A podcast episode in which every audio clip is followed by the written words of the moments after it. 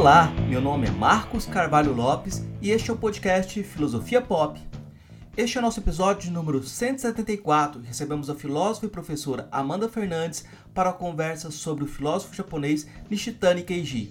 Nosso diálogo falou também sobre a filosofia intercultural, escola de Kyoto e muito mais. Filosofia Pop é um podcast que aborda a filosofia como parte da cultura, Cada 15 dias, sempre às segundas-feiras, a gente vai estar aqui para continuar essa conversa com vocês. Intercalando com nossos episódios normais, de quando em quando vamos apresentar episódios de entrevistas temáticas especiais. Vale a pena dar uma olhada no site filosofiapop.com.br e acompanhar nossas redes sociais. Nosso e-mail é contato@filosofiapop.com.br. O podcast Filosofia Pop tem uma campanha de financiamento coletivo no Catarse para cobrir custos de produção. O endereço é catarse.me barra filosofia pop você pode ajudar com R$ reais mensais. Se não pode contribuir financeiramente, dê aquela força para a gente comentando, compartilhando, dando continuidade para esse diálogo. Vamos então para nossa conversa com Amanda Fernandes sobre Nishitani Keiji.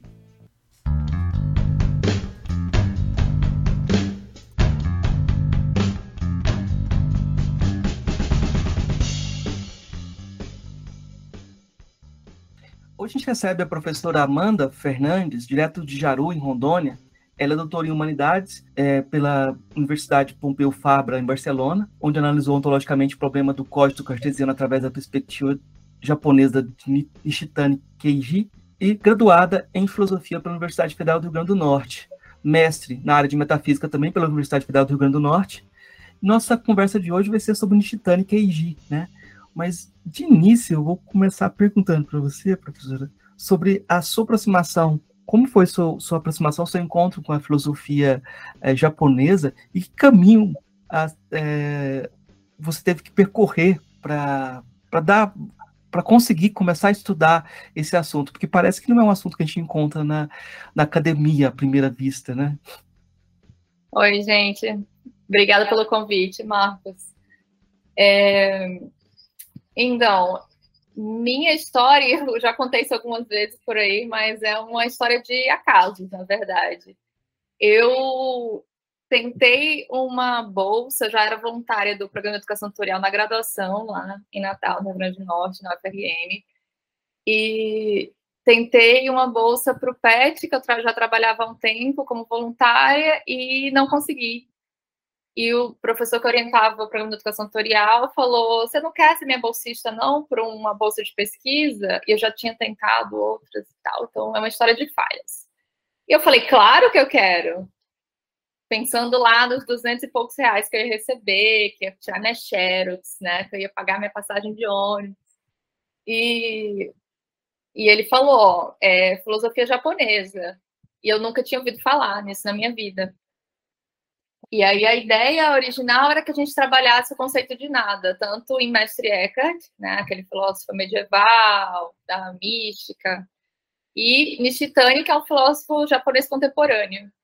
Então, ele me deu uns livros para ler em espanhol, e foi assim que eu conheci a filosofia japonesa, foi assim que eu tive a oportunidade, formalmente, inclusive, né, que a gente vive falando, Além de tudo, é, eu, junto com um pessoal aí, a gente criou a LAF, né, Associação Latino-Americana de Filosofia Intercultural, é, e a gente vive falando, nossa, a gente tem que ampliar o conceito de filosofia, a gente tem que ampliar nossos currículos, né, é, e é uma discussão que não se dá só no Brasil, né, que ela se dá em outras universidades pelo mundo afora. A gente tem um manifesto dos alunos da Inglaterra que, que começaram perguntando por que meu currículo é branco.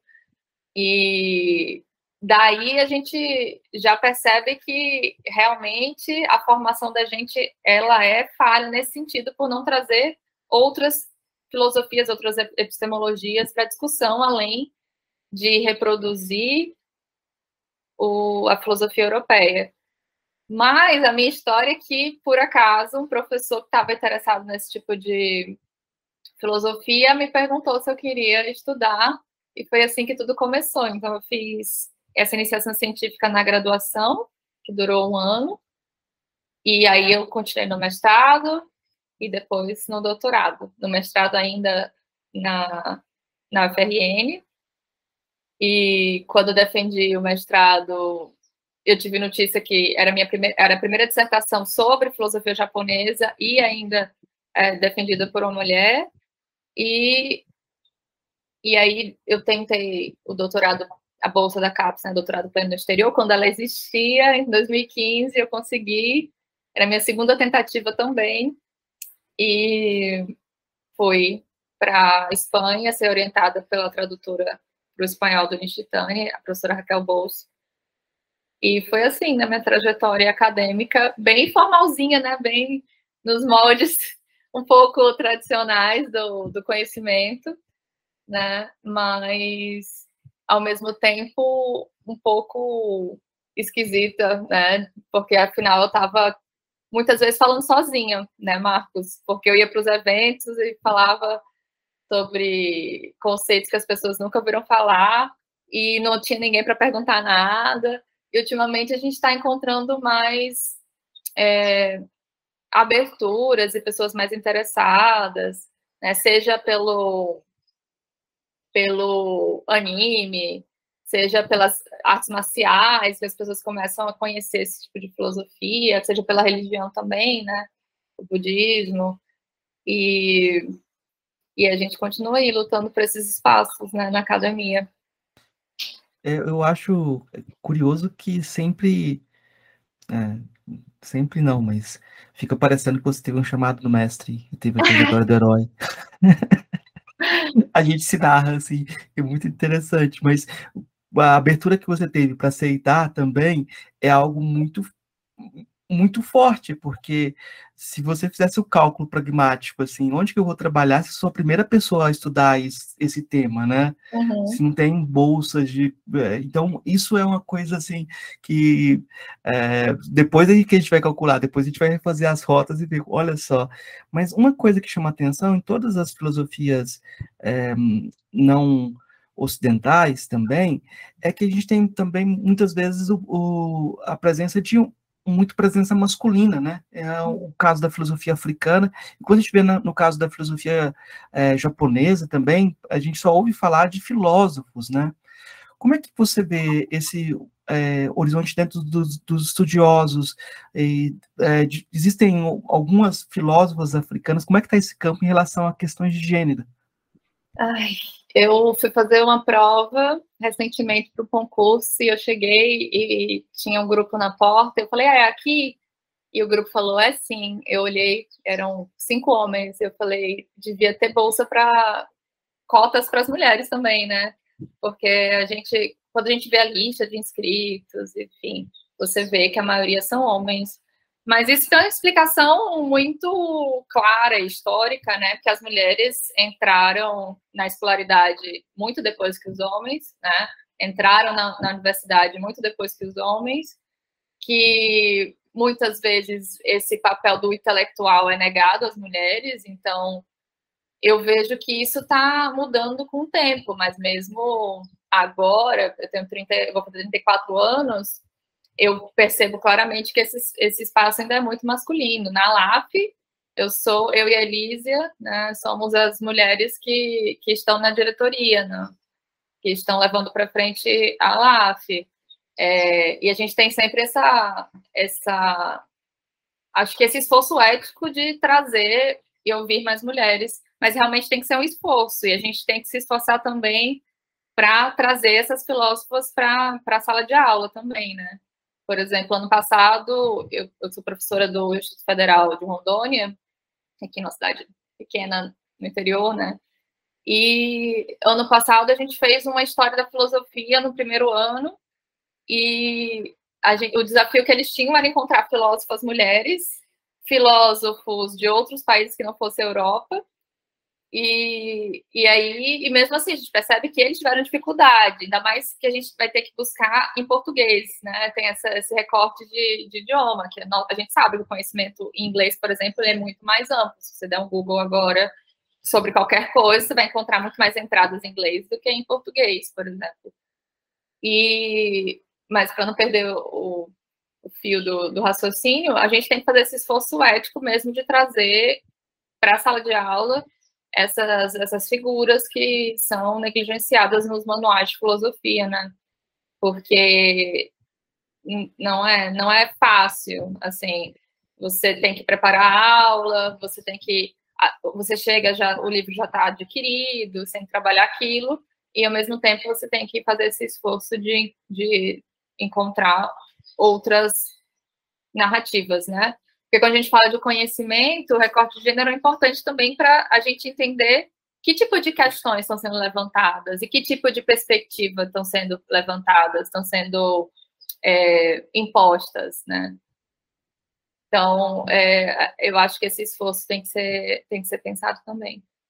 A gente vai derrapando para outras questões aqui, mas porque é um universo de perguntas assim. Eu lembrei da Fernanda Torres, ela escrevendo, ela escrevendo um texto falando que ela adorava é, Flaubert, né? Aí agora ela pensa, não, esses caras nunca tiveram filhos, nunca cuidaram dos filhos, eles não sabem nada. As questões que eles colocam são todas valorizando o egoísmo, uma ironia em relação à vida que não faz, não faz sentido, né? Uhum. E, as, e as mulheres são educadas para todo mundo é educado para tomar isso como o padrão do intelectual, né? Uhum. Isso é muito muito interessante, assim, que ela, ela escreveu isso, falei, poxa, todos os meus heróis são desse grupo aí. Mas vamos uhum. lá. É, é é, tipo, todos eles, agora não sei se no, no Japão vai ser diferente, mas me parece que não, que o modelo intelectual é o mesmo, assim, eles não importam o modelo intelectual. Não, mas... a questão de gênero no Japão ainda, talvez seja ainda mais marcante, né? É, quais, quais, são os papéis sociais das mulheres, né? Sim. Eu acho que isso ainda é mais marcante. Mas a gente tem grandes, grandes estudiosas é, a Michiko Yusa, uma professora, eu não sei se ela já se aposentou, mas ela é, trabalhava nos Estados Unidos, é de origem japonesa. A gente vai ter a Raquel Bolso, que foi minha orientadora né, na Espanha. A gente vai ter a Rebeca Maldonado, no México. Todas pesquisadoras que vêm trabalhando filosofia japonesa e, e dentro das universidades, né? Uhum, e vem publicando também. É, o livro tem uma, foi traduzido para o espanhol como A Filosofia Japonesa e Seus Textos. E o, o título em inglês é The Source Book of Japanese Philosophy.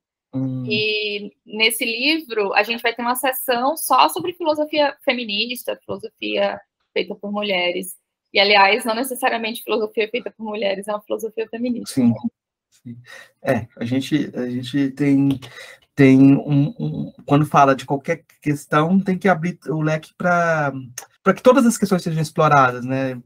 Então, eu vou, vou vamos voltar para o nosso tema e eu vou te perguntar de início uma pergunta mais ampla sobre a escola de Kyoto, para depois a gente chegar no nosso nosso autor de hoje, no tema da nossa conversa.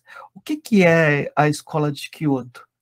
A escola de Kyoto é uma escola de filosofia que foi fundada de um modo, não queria dizer imposto, mas natural, talvez, a partir do Nishida Kitaro, que é considerado o primeiro filósofo moderno japonês, que ele, que ele é professor universitário é, da Universidade de Kyoto, então os seus alunos representam esse movimento em torno dele e que é nomeado de escola de Kyoto por um outro aluno do, do Nishida, que publicou um artigo chamando esse grupo de, de pensadores de escola de Kyoto. Ou seja, o Nishida ele não quis fundar um movimento, né? E por isso mesmo esse, essa escola de filosofia ela não tem os seus membros muito bem definidos. Há uma disputa, uma, uma questão aí sobre quem são esses pensadores que formam a escola de Kyoto, mas são filósofos que se formaram na, na Universidade de Kyoto ou trabalharam na Universidade de Kyoto e que tem em comum, e eu não gosto de generalizações, mas tem em comum uma ideia que é a ideia de nada. Uns vão chamar de nada absoluto, outros de vacuidade, outros vão usar termos do sânscrito como shunyata, é, mas essa ideia de que não existe um fundamento último da realidade ou que esse fundamento último é um não fundamento, que é a própria, o próprio vazio. Né? E o Nishida, ele toma emprestado termos do budismo, assim como o Tanabe, que acaba sendo seu sucessor, e eles acabam brigando, a fofoca filosófica, né? Eles acabam brigando porque o Tanabe vai discordar do Nishida, enfim. E os três personagens principais, né, que não há, não há discussão sobre eles, é o Nishida, o Tanabe e o Nishitani. E a gente está usando aqui os sobrenomes, tá? Que no japonês a gente tradicionalmente fala o sobrenome antes do nome. Mas vocês podem encontrar publicações usando os dois métodos. Então, o Tanabe, o Nishida Kitaro, o Tanabe Hajime e o Nishitani Keiji são essas três figuras principais, são os personagens que o, o James Heisey trabalha no livro Filósofos do Nada, que não tem tradução para português. Eu tentei, viu, editora, vocês vão, vão trabalhar nisso, mas é, que é uma ótima, um ótimo livro de entrada para conhecer a escola de Kyoto. É, quando você fala da, da, dessa, desse conceito que seria comum, é, então você tem uma, uma, área de investigação comum ligada à ontologia, também dá para dizer que ou não? É, eu não, não, eu acho que eu defendo que a gente não deve chamar de ontologia, porque não se trata do estudo do ser. A gente pode falar sobre metafísica, mas ao mesmo tempo não é a metafísica que a gente conhece no Ocidente. Eu, eu também não gosto de chamar Ocidente, mas na Europa, no pensamento oriental, ou pensamento é, europeu. É, mas o Nishida ele introduz esse conceito, esse conceito é como uma ideia de lugar. É, o Tanabe fala sobre uma lógica e o Nishitani, para se separar na minha, na minha visão, se separar um pouco dos seus predecessores, seus professores, ele vai intercalar a ideia de nada absoluto e vacuidade e o próprio conceito de shunyata, que é emprestado do budismo, para representar essa ideia de, de vazio, né? de um espaço em que a realidade acontece. E que ela só acontece porque estamos todos conectados, né? estamos todos interligados nessa relação de interdependência. Então, se no Ubuntu ele vai falar nós, eu sou porque nós somos, a filosofia budista vai dizer só existe, só sou porque dependemos dos outros para ser. E não só outros seres humanos, mas tudo que existe está é, tá inter, interconectado, né? Então, se a gente pensa a partir desse ponto de vista, a gente concorda com eles, né? E voltando um pouco ali para sua pergunta se é uma ontologia, eu diria que é uma transontologia, que é a minha ideia da minha tese, né? É uma tentativa de superar a, o pensamento tradicional europeu a partir de uma perspectiva tradicionalmente japonesa, né? Que são essas ideias que eles tomam emprestado do budismo e usam de outras formas né, nas suas filosofias. É, alguns autores, alguns comentadores, né, alguns estudiosos tentaram chamar de meotologia, outros de mulogia, eu estudo do nada, mu em, em japonês é o nada, né? Mas eu acho que uma boa saída para não repetir os mesmos conceitos que a gente está acostumado de em um contexto totalmente diferente, eu acho que transontologia seria uma melhor alternativa do que ontologia ouvi falar de biologia na, no livro lá, Zen Arte da Manutenção de Motocicletas. Não conheço. Não, é um livro é, é interessante, é interessante. Tem toda, tem toda uma historinha por trás, porque o autor ele é formado em filosofia e ele, ele era de uma, uma escola muito opressiva, ocidental, muito muito fechada na forma de interpretar os textos. Aí ele encontrou filosofia oriental e, e tenta conectar a filosofia oriental à forma de pensar a tecnologia. Uhum. Aí ele vai, vai consertando a moto dele, fazendo inferências ou explicando conceitos. É muito curioso, assim, porque é, é um livro da década de 60, assim. Aí o pessoal já fez Zen Arte de Tanger Caranguejo, Zen, não sei o Então a gente pode tentar inventar Zen Arte de plantar soja. Goiás, Mato Grosso. Essa coisa muito literal, né? Então, uhum. vamos, vamos voltar, eu vou perguntar é, sobre. Mas é um nosso... modo de vida, né? Logo, ele pode ser aplicado em diferentes contextos. Pois é, pois é. E pode ser deturpado também de diferentes formas, né? Porque. Banalizado, gente... né? É, se você fala do budismo, ah, é, a gente tem um budismo capitalista, que é muito interessante, é o capital financeiro, né? O cara que. É, é, isso, isso. O nada dele é porque ele não tem nada físico, ele tem só aplicado no capital. então. Agora é só o nosso Pix, né? É, é. Eu vou, eu vou voltar aqui, senão a gente vai, vai fazer outra nova metafísica aqui, mas um, vamos falar um pouco sobre. Eu queria que você falasse um pouco sobre o autor que você estudou. E aí você já explicou que uh, eu estou vendo aqui a, na a capa da Religião Nada em espanhol, tá? Keiji Nishitani. Uhum. Você prefere Nishitani Keiji. Né? É, eu estou acostumado.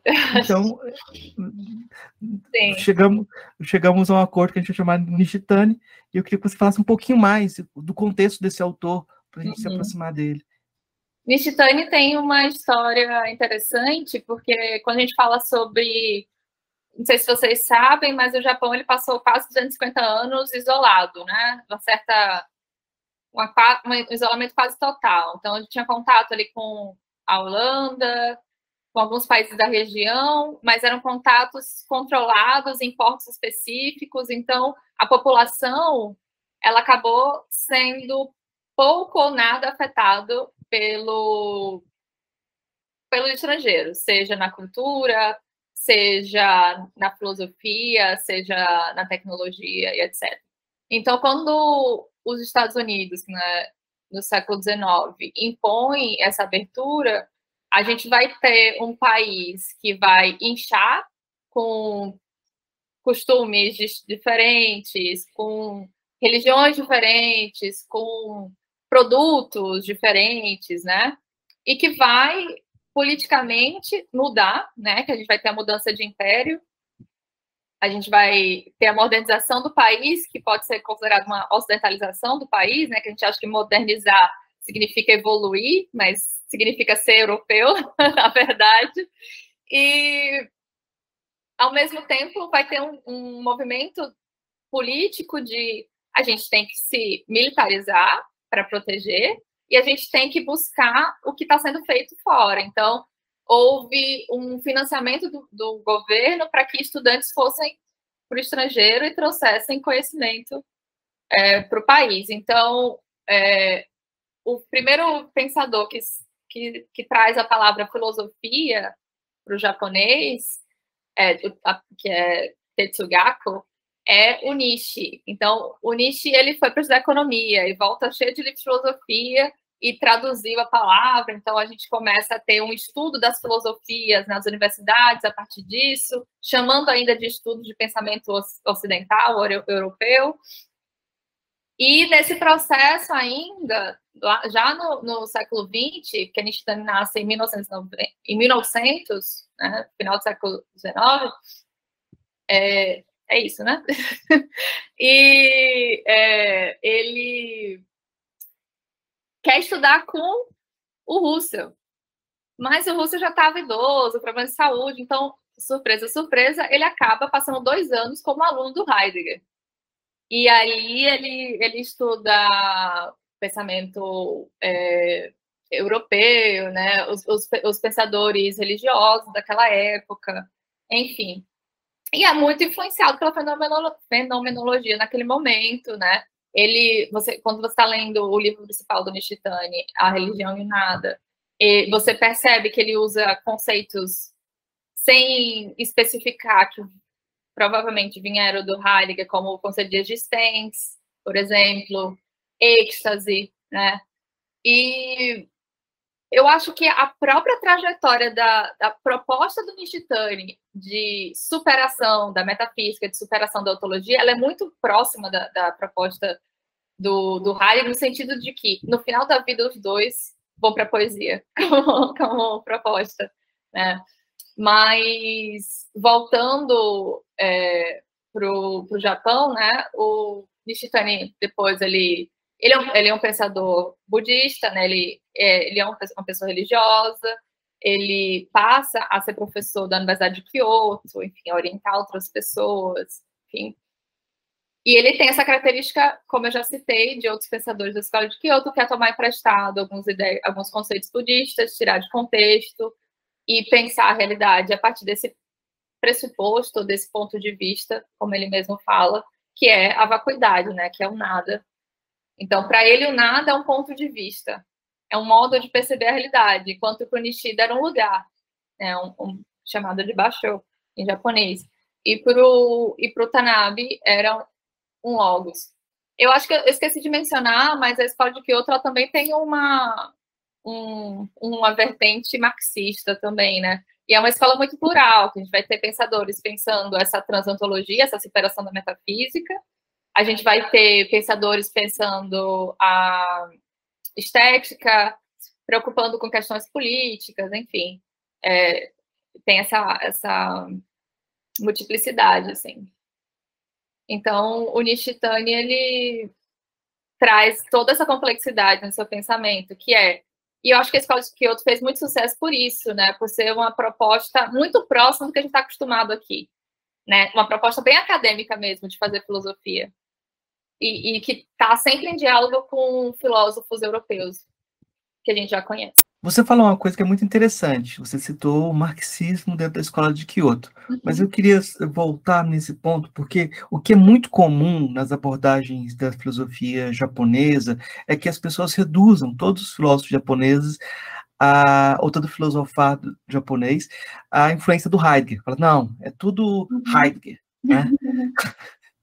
é, tipo, ou leem tudo a partir do Heidegger. Né? Uhum. Eu queria que você comentasse um pouco desse diálogo ou dessa diferenciação, que você, você sempre tem uma atenção para isso, de falar do Heidegger ou do, do como nada é percebido, por exemplo, pelo Sartre, para mostrar para a diferença, para compreender que essa diferença faz diferença no modo de pensar uhum. é, em relação ao, ao trabalho é, do Nishitani.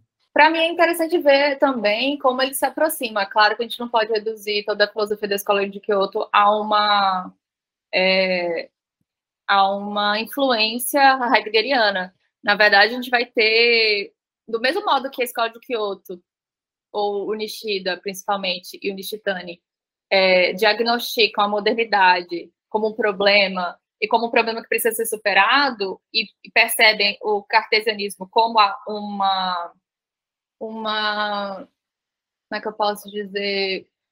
Um exemplo marcante, né, um marco dessa, dessa filosofia. É, existe uma outra, uma outra vertente da filosofia japonesa que, na verdade, concorda com o cartesianismo, que é interessante também pensar.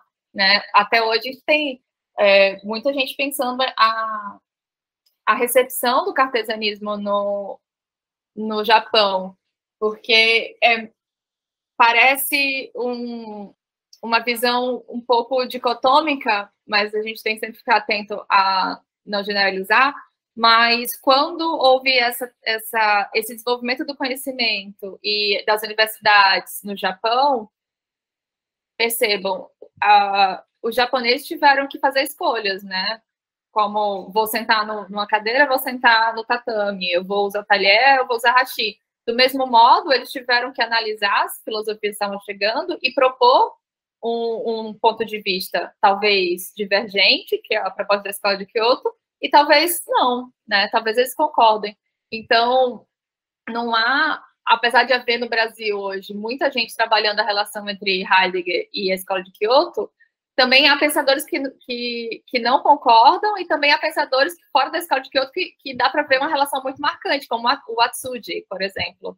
O Atsuji, ele tem uma, uma filosofia que dá para relacionar muito com, com Heidegger e que é um trabalho que o, o John David Johnson, David Johnson faz muito bem, né? Que, que é o que ele está trabalhando, que é um professor é, de Boston, se não me engano.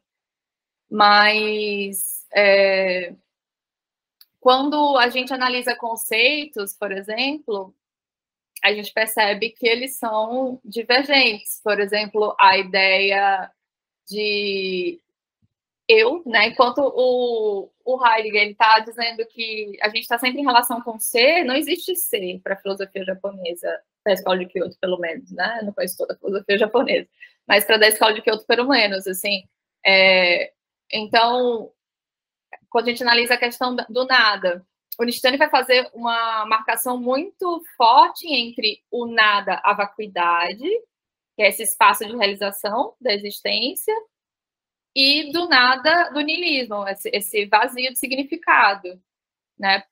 E talvez por isso também ele faça a distinção entre nada absoluto e a vacuidade. O, o nada que ele chama de nilidade, né? essa, essa, esse nada vazio, para ele é uma parte do trajeto que a gente tem que percorrer para chegar à verdade, para chegar ao entendimento de que todas as coisas estão correlacionadas, estão uma relação de interdependência, como uma rede, né? E cada ponto de conexão entre essa rede é um ser, ou um ente, ou, enfim, algo que existe. Né? Então, se você tira esse ponto para analisar, ele já não existe mais, porque ele só existe porque está em relação com os outros pontos, né? Você pensar numa rede, por exemplo, a rede de pesca. Mas é, o Heidegger, ele influencia o Nishitani, mas ao mesmo tempo o Nishitani tem a sua própria filosofia, né? Ele tem seu próprio caminho filosófico e vai se afastando, né, do Heidegger. Não, eu vou te perguntar sobre como você investigou a questão da liberdade na, na obra dele, para a gente ver uma, uma, como essa diferença se dá em um conceito também. Você citou o conceito de ser, né? Uhum. Eu acho que já deu já um ponto de partida para isso. Afinal, tudo é conectado. Né? É, eu, uma, eu não, ainda não publiquei né, essa fala, mas parte da minha apresentação no, em alguns em alguns teve o, o evento da Bahia mas tem uma, tem uma fala minha também em, em espanhol no Conversações Filosóficas, eu também falo sobre a relação entre o eu, a ideia desse eu, que tipo de eu é esse, e a ideia de liberdade, né? E a gente vai, a gente pode pensar, por exemplo, como Heidegger, para ele, ser livre é ser livre de algo, né? A gente está livre, por exemplo, das das imposições sociais, então eu tenho que viver autenticamente, que é viver em relação ao ser, mas eu tenho que viver autenticamente independente do que pensam os outros, né? Mas para o Nishitani, essa liberdade é uma liberdade para ser. E para que eu seja autenticamente, para que eu, como nas palavras dele, para que eu veja o meu rosto original, eu teria que passar por uma série de etapas existenciais, né, na vida, na experiência e tal, para conseguir perceber a realidade como ela é. Então, para o Nishitani, quem eu sou e o que o mundo é, ou seja, para perceber o mundo na sua verdade, eu preciso primeiro me conhecer, me entender. Porque a gente vê isso na história da filosofia, né? É, o Descartes vai dizer, eu penso, logo existo, então o eu... Me lembrou uma charge agora que, me, que um professor me mandou esses dias que era um, um personagem sentado numa cadeira e ele fala, eu penso, logo existo. Aí a cadeira some, aí ele cai no chão. A cadeira não pensa, portanto, ela não existe. Né? Essa falácia do, do eu atômico, do, da existência do, do ego ser essa, essa, essa substância né, racional. Mas voltando lá para o ponto, para eu não me perder tanto nessa, nessa fala, é, o, quando a gente.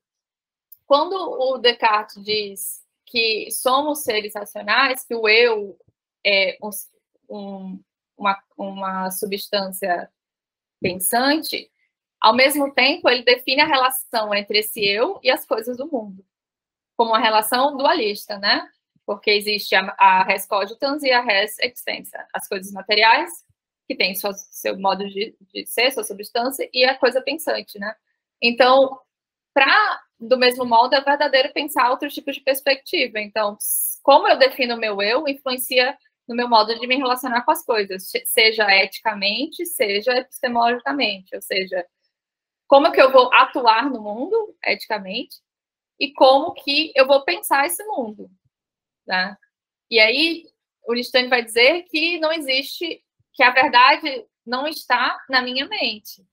Né? A verdade está, ela, ela se realiza para mim, ou seja, é independente da minha vontade e da minha capacidade racional, ela aparece para mim quando eu percebo que não existe eu, não existe separação entre eu e o mundo. Né? Eu e o mundo existimos numa rede dinâmica, está em permanente alteração, e interdependente. né? A gente só é porque as outras coisas são ao mesmo tempo. Eu só sou professora porque meus alunos existem, por exemplo. Eu gosto desse exemplo para ilustrar. É, é, é, curioso como esse ponto de vista da da olha complica o ponto de vista da vacuidade né ele deveria ele aponta para um esvaziamento da ideia de ego de eu né substancial. Mas é, dentro da cultura ocidental ele estaria justamente no lugar que, da procura da autenticidade né? Uhum. é, é, parece ser, ser o, o, contraponto né? E você pode ser muito mal interpretado nessa busca então né? Você pode explicar melhor? Como que você pode ser mal interpretado nessa busca da autenticidade? Você acha que essa autenticidade pode. Estou é, tentando entender, tá? Uhum. Pode resultar num egocentrismo, por exemplo? Ah, você pode usar o pensamento uh, budista para reafirmar seu eu como autêntico. Uhum. Uhum. E num eu mais forte ainda, sabe? Com a desculpa de. não, eu não tenho ego. Eu já superei isso, né? como sem passar pelo exercício de, de, de, de é, não sei qual a palavra que a gente pode usar, né? Mas é, seria um exercício de é, reconstrução, né? De, de uhum. percepção, reconstrução de, de, relação com o mundo, né? Uhum. Eu acho que a gente corre esse risco de, de interpretar a vacuidade como uma busca por autenticidade, né? Uhum. Não sei, faz sentido para você? Para o Nishitani, compreender a realidade como ela é uhum. envolve passar por algumas etapas que eu mencionei. E esse é um, um, um exercício da existência mesmo, né, que se dá. Uhum. E eu tentei pensar isso durante a pandemia, porque eu pensei, tá, se a gente tem razão, a pandemia é um ótimo momento para que a gente encontre essa vacuidade, para que a gente uhum. possa perceber a realidade como ela é, da proposta que ele, que ele, que ele traz, né? Então, e que traz resultados, como eu falei, tanto do campo do conhecimento como do campo da ética. Então, primeiro ele diz: todos passamos situações difíceis na vida, normalmente, né? Uhum. A gente perde o emprego que a gente sempre teve, aquela relação longa, a gente separa, ou a gente perde um ente querido, então na pandemia muita gente, né? Perdeu Sim. pai, mãe, perdeu filho. E aí, nesse momento, a gente questiona a vida. Uhum. Né? Às vezes a gente não quer pensar sobre isso, a gente se distrai, cria um hobby, fica no Instagram. Mas ele diz: se a gente fica nessa dúvida, a gente vai compreender que a realidade ela é vazia. Ela é vazia de significado. Uhum. Ela é vazia como o niilismo, como a, a, a que ele, que ele traz, né? Então, é esse abismo que, que se abre com seus pés quando você fica com a dúvida e se pergunta sobre a realidade, né? sobre o significado da vida, sobre quem é você e tal. E para ele é uma pergunta religiosa, mas aqui a gente vai uhum. falar de uma religião de um modo diferente, não de uma religião como a busca do transcendente, do que está fora de você, do absoluto, mas a religião como o entendimento de quem você é. É uma pergunta sobre quem você é. Uhum. E aí, se você passa sobre esses fogos, fogos purgativos, como ele fala, da nilidade, você encontra o vazio, mas não como vazio de significado, mas como uma ausência de substância. E quando você não tem substância, portanto, você não está fechado numa caixinha de determinação. Uhum. Você não está determinado, como diria uhum. o Você está livre, né? Uhum. Então, esse passo a passo para o Vishtitani, ele é fundamental para que a gente encontre esse, essa consequência que é a realidade como ela é. E, portanto, eu como eu sou.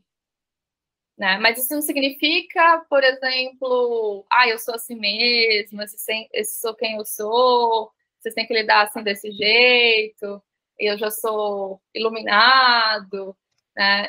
Não é isso. Uhum. É uma visão tanto existencial quanto é, transontológica da realidade, né? Uhum. Você, você comentou que o Nishitani ele tem uma relação com a poesia e ele chega na poesia no final. Mas eu nunca vi você falando sobre onde está a poesia no Nishitani. Eu vou te perguntar sobre isso, se você pudesse explicar um pouco. Tem um artigo dele, agora eu não vou lembrar o nome, que ele fala sobre a, o papel da linguagem, da, da poética, né, no, nessa, nesse entendimento e tal. Que, que, vai no sentido dos haikus, né? Tem, tem uma, uma linha do budismo, né, que trabalha esses, esses esses, esses tipos de poesia, né, para buscar iluminação. Mas é, no próprio A Religião em Nada, ele cita alguns, né, para mostrar como que essa perspectiva está na contramão da lógica tradicional, né? Ele vai dizer o olho não, não vê o próprio olho, o fogo não queima o próprio fogo, né? Que as coisas são e quando elas são, elas não percebem a si mesmas vamos dizer assim, elas não pensam sobre si mesmas, porque não é uma proposta analítica da realidade, não é uma, não é uma proposta racionalista da realidade. Nesse sentido, acaba sendo, de um certo modo, fenomenológico, porque as coisas se dão. E nesse dar-se da realidade, eu percebo a sua verdade. Mas para que eu perceba, eu tenho que me despojar dessas ideias de que eu sou um ser racional, por exemplo, né? Que eu tenho uma essência definida né? Que eu sou, portanto, superior às coisas do mundo. Não sei se eu respondi isso. Respondeu, mas é porque é difícil, né? O lugar da poesia é o lugar da, da, da metafísica absoluta, quase, para esses autores, assim.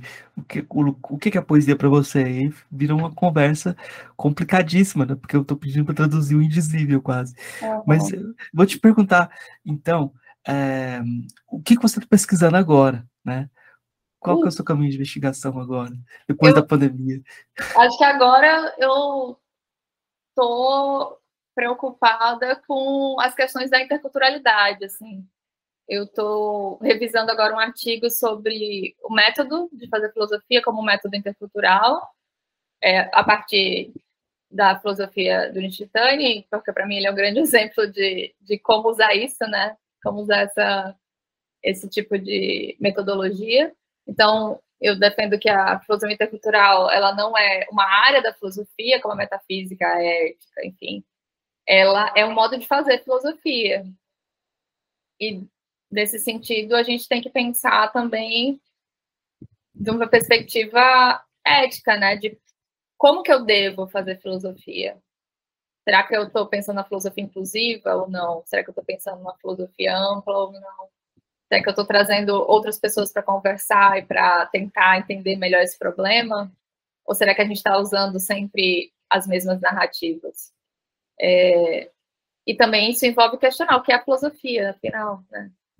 Porque se a gente continua repetindo a ideia de que a filosofia nasce na Grécia, com Tales de Mileto, portanto a filosofia é grega, a gente considera que Mileto não fica em Atenas também, né? Mileto é uma colônia grega né, que está muito próxima do Egito, por exemplo, e que o próprio Tales provavelmente teve contato com o pensamento do Kemet. E aí a gente já entende que não existe pensamento isolado. Pensamento do Kemet do, do Egito, tá, gente? Não existe pensamento isolado, né? Numa, a gente não vive isolado. A gente pensa em comunidade. A gente pensa em contexto, a gente pensa historicamente. Então, a gente pensa a partir da nossa linguagem, né? Então, é, é impossível, eu acho que é artificial pensar qualquer tipo de questão filosófica sem desconsiderar ou desconsiderando distintos pontos de vista culturais, porque eu digo que, inclusive, nesse artigo que eu publiquei no Modernos e Contemporâneos, que está em inglês, eu quero traduzir, mas é sobre como definir a, escola de Kyoto, né, a filosofia japonesa, é, não só a história de Kyoto, mas a filosofia japonesa, eu digo que a cultura é nosso ponto de partida filosófico, né? Não dá para filosofar fora dela. E é importante que a gente tenha uma metodologia que aborde nossos problemas, pense nossas questões também aqui né, no Brasil e tal, mas de um modo intercultural, né? Trazendo esses, essas, essas pessoas para o debate.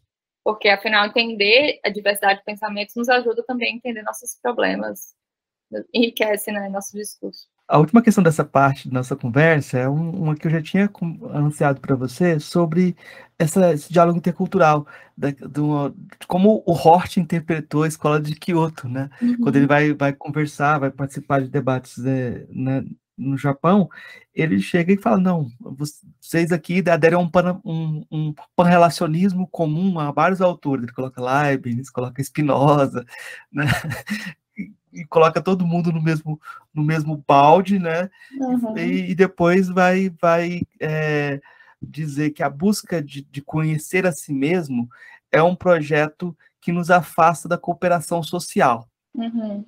É, esse é o diagnóstico dele, né? Que uhum. na verdade é, ele defende que essa busca fosse uma busca por transformar a si mesmo, ao invés de conhecer a si mesmo, né?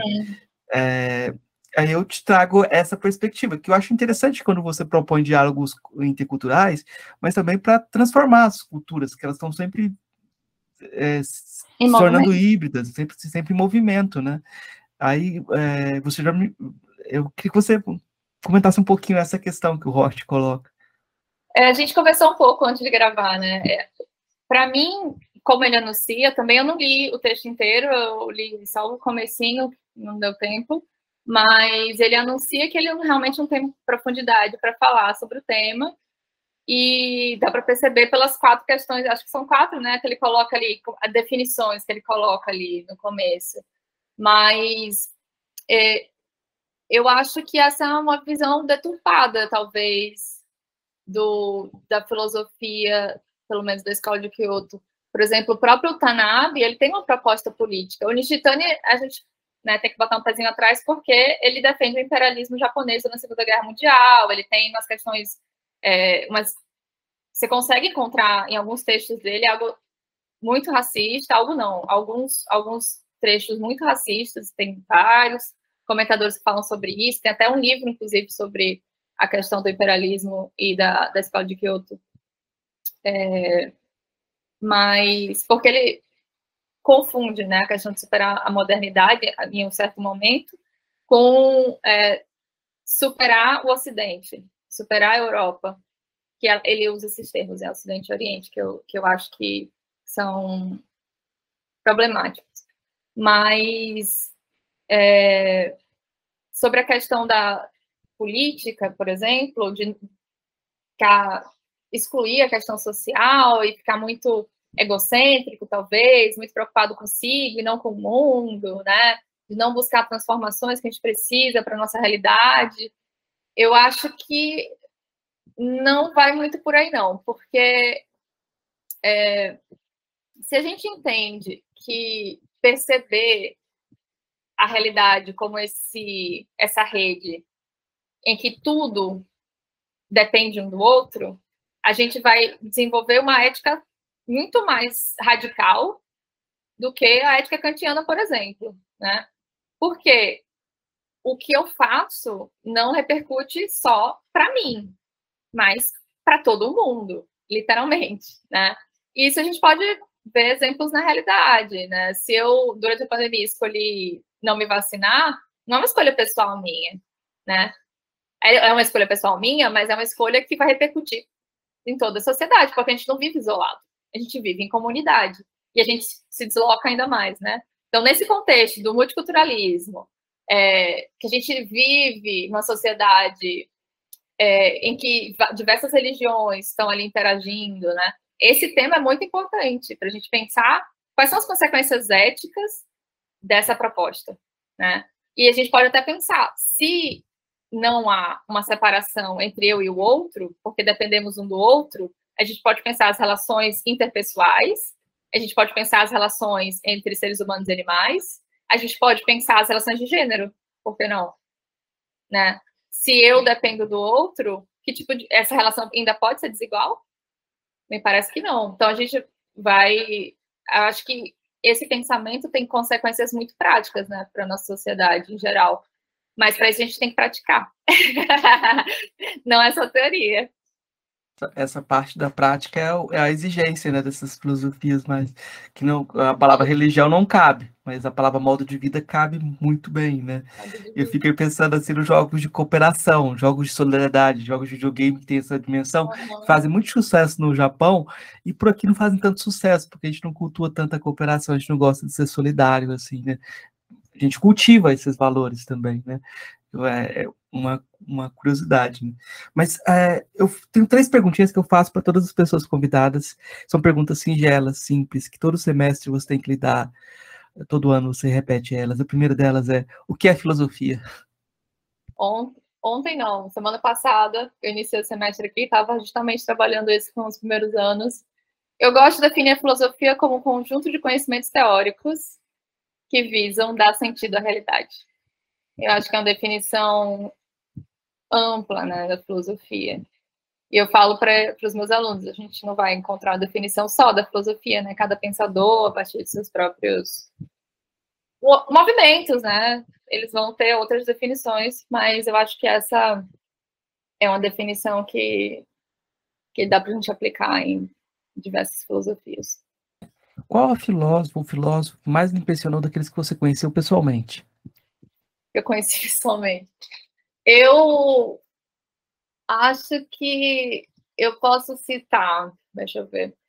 Eu estava pensando sobre essa pergunta, achei uma pergunta difícil, mas eu, eu conheci o Raul Fornet Bittencourt, que é um grande pensador da, da e ele foi muito gentil. Eu acho que eu, eu tô, minha resposta vai nesse caminho, assim. Então ele, eu conheci ele na escola de filosofia intercultural lá, lá em Barcelona e ele me mostrou as publicações não sei o quê. Então ele foi nesse sentido muito gentil, porque acho que a gente está um pouco acostumado com aquelas aqueles personagens com o ego que não cabe na cabeça, né? E se acha melhor que todo mundo, enfim. Mas o James Isaac também que publicou Os Filósofos do Nada. Quando eu conheci, ele falou: "Sei quem é você?" Aí eu fiquei, como assim? Porque eu tinha mandado um artigo para publicar numa, numa edição que ele estava editando, então é, ele já tinha me lido. Impressionante. Foi no. Eu conheci o, o Heiseg na divulgação da publicação em espanhol do, do Source do Filosofia Japonesa e seus textos. E no mesmo caminho, o Maraldo, que também estuda filosofia da Escola de Kyoto, John Maraldo e a Rebeca Maldonado no evento, os três falaram: Olha, você não lê isso? Acho que o caminho da sua tese podia ir por aqui. Você imaginar sentar numa mesa, tomar uma cerveja com essas pessoas e eles falem para você, tiram um tempinho para dizer: Olha, o que, que você, você não lê isso aqui, lê aquilo outro, eu vou mandar para você aquele artigo. Eu acho que isso te forma também como, como pesquisadora, né? Saber como você deve ser generoso também com outras pessoas que estão iniciando na trajetória acadêmica. É, essa pergunta eu gosto muito dela porque ela faz você pensar que a filosofia é feita por pessoas uhum. né? e te, te joga na, na, sua definição. Você fez uma definição e depois você volta a refletir sobre a sua definição e pode lançar as pessoas que você chama de filósofos ou filósofos, né? Uhum. E eu acho que a gente, geralmente a gente tenta transformar a filosofia em coisa feita por por mortos poderosos, então uhum. nos assombram. Né? É, todos, todos são fantasmas, assim, né, fantasmagóricos. Mas, não, é, a gente. Esses fantasmas foram pessoas e viveram como pessoas também, tiveram seus medos, suas, suas cervejas também, seus momentos de interação. Seus problemas biográficos, né? Claro, claro. Mas, é, então, é, qual é o seu filósofo ou filósofo favorito de todos os tempos? Uau! Eu estou estudando Nishitani há tanto tempo que eu acho que não tem como, como não falar do Nishitani, né? Eu acho que o Nishitani traz uma proposta que nos faz pensar sobre o nosso modo de vida e como que a gente aceita como dado certas filosofias sem questioná-las, né? Porque se você pergunta, no, está no ensino fundamental, dando aula de filosofia, você pergunta para os alunos o que é o ser humano, eles vão dizer um animal racional. Mas o que é razão? O que é pensar racionalmente? Né? e será que realmente essa é a melhor definição de ser humano? Acho que a gente absorveu esse pensamento que é europeu e se esqueceu, talvez, de valorizar outros tipos de pensamento que fazem mais sentido para a gente, né? Os pensamentos, o pensamento dos povos ameríndios, que também tem essa, é, essa, essa visão dessa interdependência né, entre os seres, né? E eu, eu podia ter citado o Ohashi, o Ohashi, que é um filósofo da escola de Kyoto, que está vivo, né? É, ele, eu conheci ele lá na Unicamp e também é outra pessoa super generosa que que se impressiona que estamos aqui no Brasil estudando esse tipo de coisa, né? E que ao mesmo tempo foi muito bonito ver como é, há um diálogo muito muito forte entre os o pensamento indígena brasileiro com o pensamento japonês contemporâneo. É interessante ver, assim, até porque o pensamento japonês bebe muito na, na, fonte do budismo e do shintoísmo, né? O shintoísmo é uma religião tradicional, né? De lá, então é interessante ver essas relações. Você deu essa resposta, eu fiquei querendo te fazer mais uma pergunta, porque você provocou, você é, sempre na nossa conversa, você falou de como a filosofia tem que transformar as pessoas, né? Que não pode ser só teoria. Uhum. E eu uhum. esqueci de te perguntar, ou não, não formulei essa questão, de como o Instituto te modificou. Porque você falou Olha do acaso, só. que foi o um encontro com ele, né? Mas eu não te fiz essa pergunta, porque eu acho que. Nunca pensei sobre isso, mas. Meu Deus, como é que o Nishitani me modificou? Eu acho que ele me modificou de um modo direto ou indireto. Primeiro, porque durante minha formação, eu me descobri professora. Que eu nunca achei que eu ia ser professora. Minha mãe é professora, ela sempre falava mal da profissão, a gente ganha mal, que então, hoje minha mãe pede desconto nas lojas falando, mas eu sou professora. Então, além de eu não, não era uma boa aluna, eu não era uma boa aluna, então eu nunca me, me vi professora, achei que ia ser escritora. E me descobri professora, descobri meu propósito aí. Eu acho que nesse sentido, indiretamente, o Nishitani e a pesquisa me levou para esses caminhos, né, da, do mestrado, doutorado, de lecionar, enfim. Mas, e me levou também para, claro, as oportunidades que a gente tinha na época, né, de, de bolsa, de pesquisa e tal, porque sem elas eu não estaria aqui. Sem elas eu não teria iniciado a pesquisa em filosofia japonesa, sem elas eu não teria conhecido quem eu conheci, sem elas eu não teria morado fora e aprendido idiomas, enfim, e está lecionando hoje. Então, indiretamente tem todas essas relações, mas diretamente eu acho que é, ele repercutiu em algo que eu já intuía, sem pensar, que é na relação da ética mesmo, assim, nessa relação da, de como que a gente deve, né, pensar é, sempre em como que as nossas ações trazem consequências não só para a gente, mas para todos os seres. E hoje, por exemplo, no final do ano passado, eu desenvolvi projetos sobre ética ambiental, trabalhando Hans Jonas, e, que é um filósofo judeu contemporâneo, né, que fala sobre a responsabilidade, não só com a gente agora, mas com a vida humana na Terra no futuro. Então, baseado no Jonas, no Nishitani, a gente pensou os problemas da região, os problemas ecológicos, ambientais, traçar um diagnóstico e buscar soluções práticas. Então, a gente, eu tive alunos que desenvolveram um modo de coletar água do ar-condicionado. A gente teve alunos que pensaram que eu trabalho no curso de alimentos, curso técnico de alimentos, de segurança do trabalho, de comércio e de veterinária superior, né? Então, a gente teve alunos que pensaram em como é, reutilizar os produtos que eram, iam, iam para o lixo do laboratório de alimentos. Então, criaram composteiras para tanto não jogar aqueles produtos no lixo, quanto para produzir adubo.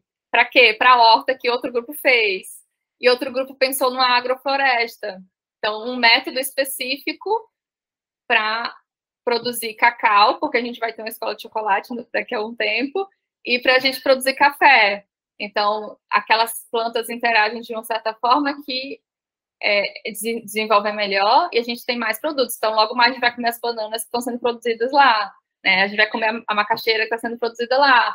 Então, respondendo sua pergunta de um modo muito longo, é isso. Eu acho que o Nistani me ajuda também a pensar essas consequências sociais e éticas para o nosso, nosso modo de ser, né? Você respondeu que você é professora mesmo. Mas eu queria te pedir, Amanda, então, indicações para os nossos ouvintes. O que você gostaria de é, indicar? De, o que você acha interessante? Música, filme, livro? O que você acha interessante indicar? Ai, eu não, não consegui pensar em muita coisa. Eu gosto muito de ficção científica. Ano passado, de novo, o ano letivo está começando agora, né? Eu fiz o, um projeto de ensino aqui que era de cinema e filosofia e debate. Então, a ideia era introduzir algum tema com algum, algum filme, alguma série e debater depois desse tema. E os alunos amaram o show de Truman, amaram. Mas acho que esse todo mundo conhece, né? Aí eu pensei, não, o show de Truman? Conhece, mas eu fico pensando assim que os mais novos talvez não conhecem. A gente, é. Não, a meus tem... alunos não conhecem Matrix, gente. Minha trilogia favorita. Matrix. Matrix é de começo dos anos 2000. É. 99 é o, o primeiro, então. Não, eles não eram nascidos. Eu vi, o, o, o, último filme agora, né? Mas não, nos ajuda a pensar a relação entre seres humanos e tecnologia, né? Talvez essa coisa do que o Heidegger propõe de pensar os limites né, da, da, do nosso uso com os objetos técnicos, as questões éticas também, enfim, o que significa ser humano, mas nessa linha, vou falar vários, então. The Good Place, também, que é maravilhoso, estava trabalhando ética, indiquei para meus alunos, nem todo mundo conhecia, que é uma comédia americana, mas que foi escrito por roteiristas que é, tiveram auxílio de vários professores e professoras, né, para escrever o roteiro, enfim. E é muito, muito interessante, porque a questão principal é nascemos bons e maus ou a gente consegue evoluir com o tempo, né? Mas cada episódio vai ter toda uma questão particular. E agora eu estava muito interessada naquela série do Amazon Prime que é Peripherals, periféricos, eu acho, né? Que também é de ficção científica e que aborda também os limites da tecnologia, o que é ser humano, afinal, né? E essas questões, eu acho que são questões que são legais assim para começar a pensar a filosofia. Tá ótimo. Eu, eu vou indicar o canal da LAF, né? Ah, com certeza né? Vou fazer essa, essa propaganda, porque eu acho que a gente começa a ter algum. A, a gente tem alguns episódios do podcast Filosofia Pop que a gente está fazendo diálogos interculturais. É, de filosofia japonesa, com alguns autores específicos, né? A gente tem um episódio também que eu vou indicar, que é um, um episódio de filosofia chinesa, com Jorge Sinedino, direto de Macau. Então, é, tem coisas é, interessantes para quem gosta de filosofia oriental, mas lá no portal da LAF vocês vai ter, vão ter um, um, diálogo entre vários autores, isso é muito interessante, né? Eles debatendo uhum. sobre temas específicos, assim, uh, e tem uma, já tem uma, uma produção bem interessante de... Bastante de, longa, né? É, já tem uma produção interessante e, e, os autores têm publicações também. É bom dar uma olhada no que está tendo de, de, publicação. O Instagram da LAF é, é filosofia.alaf, L-A-F-I, né, Associação Latino-Americana de Filosofia Intercultural. E a gente vai ter ainda esse mês o seminário de filosofia intercultural ao vivo no YouTube, então siga nosso, se inscreva no canal, aperte o sininho. né? E a gente tem uma grande produção lá, né? Várias lives que a gente já fez, que estão lá disponíveis. Os nossos congressos internacionais, que também estão lá disponíveis. A gente vai ter é, um mini curso do Ramal, que é um grande filósofo da filosofia intercultural, né, de origem indiana, mas que mora na Alemanha. Mas a gente vai ter filósofos africanos, a gente vai ter pesquisadores brasileiros que estão trabalhando nesses temas de filosofias não europeias. E a gente vai começar nossa, nossa nosso mês de fevereiro com a live do Seminário de Filosofia Intercultural, em março temos de novo. Aliás, eu vou continuar na propaganda porque é, a Universidade de Passo Fundo vai abrir, junto com a LAF, uma pós de filosofia intercultural. É a primeira no Brasil, eu diria, do mundo. Então, em hum. maio, começam as inscrições e fiquem atentos tanto no, no Instagram da LAF no site da LAF, a gente tem, se vocês quiserem ser membros e colaborar com a nossa, o desenvolvimento dos nossos projetos, vocês são muito, vocês são muito bem-vindos. Nosso trabalho é totalmente voluntário, são basicamente cinco, seis pessoas que levam todos os nossos projetos adiante. Então, vocês podem se inscrever para ser membro da LAF, é totalmente gratuito. O, o que a gente pede é mão de obra, né? Que a gente trabalhe em conjunto, que a gente desenvolva esses projetos. E em outubro a gente vai ter nosso terceiro congresso internacional, que vai ser em Bogotá, na Colômbia, né? O local de residência do nosso vice-presidente, Carlos Barbosa Cepera. E acho que são essas novidades, gente. A última indicação é justamente a edição em espanhol de Religião e o Nada, né? Uhum. do Nishitani, que eu acho que uh, Amanda teve que ler espanhol para se aproximar. Então é um primeiro caminho, e esse livro você encontra na internet aí com uma certa facilidade. Uhum. Então, eu acho que é, é uma boa dica para quem quiser enfrentar, começar a enfrentar por, por essa tradução, né? É, uhum é da orientadora dela, já vi ela comentando que é uma boa tradução também. Sim, então... sim. É interessante porque esse livro do Nishitani, ele a gente considera o original a versão em inglês, porque ele pegou vários artigos que estavam publicados em, em japonês, e o, a, o livro chamava O que é religião? Hum. E ele ajudou na tradução para o inglês, e ele ampliou essa tradução. Então a gente considera o original como o, a versão em inglês do livro, né? Religions, Religion and Nothingness, a religião e nada. E que é, como eu já falei, uma versão ampliada e,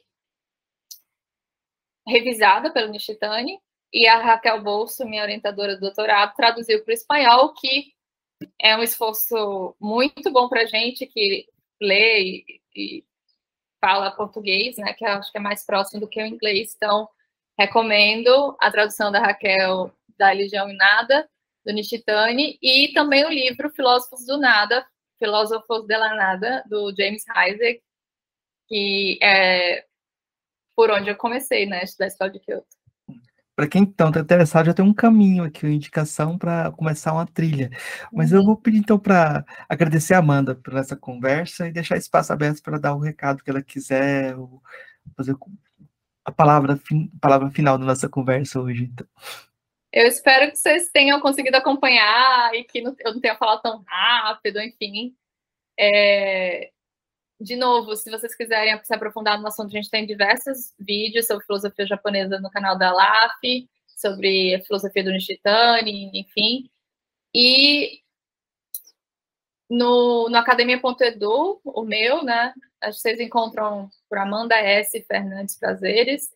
É, também tem todas as minhas publicações lá. E agradeço o convite, Marcos. Eu não falei três horas como os meninos, como Lucas e Felipe, quatro horas, sei lá mas eu, eu tenho fama de ser objetiva e sintética. Ah, muito obrigado, Amanda. Muito obrigado. Obrigada. Ei, gostou do nosso episódio? Apoie a gente lá no Catarse, é só 5 reais por mês, o preço de um cafezinho. Ajuda a gente a continuar divulgando a filosofia no Brasil. catarse.me barra filosofia underline pop.